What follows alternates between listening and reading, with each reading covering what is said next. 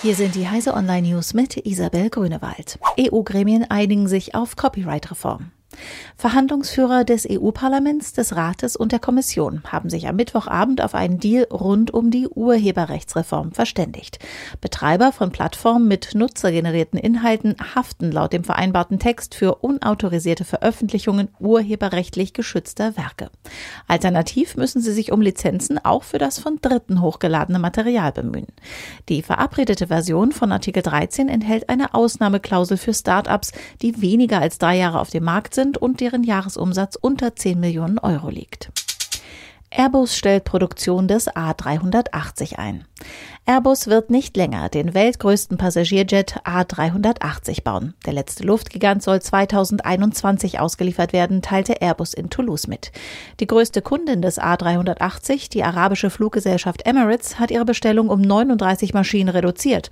Auch bei anderen Airlines sei der Auftragsbestand mangelhaft. Daher gebe es keine Grundlage mehr für eine Fortsetzung der Produktion. Deutsche schätzen Digitalkompetenz der Regierung als gering ein.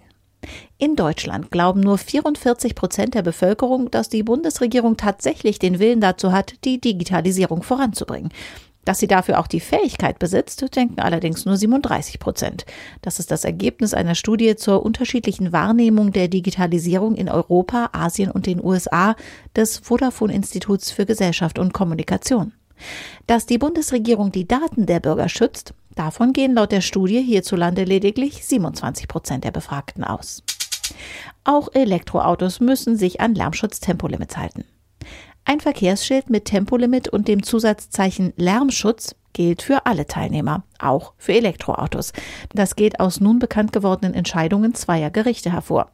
Zum einen entschied das Oberlandesgericht Zweibrücken, dass mit zunehmender Geschwindigkeit auch die Fahrgeräusche bei einem Elektroauto zunehmen. Das Kammergericht Berlin begründete das Urteil damit, dass die Wirksamkeit von Verkehrsregeln klar, einfach und deutlich sein müsse. Diese und alle weiteren aktuellen Nachrichten finden Sie auf heise.de.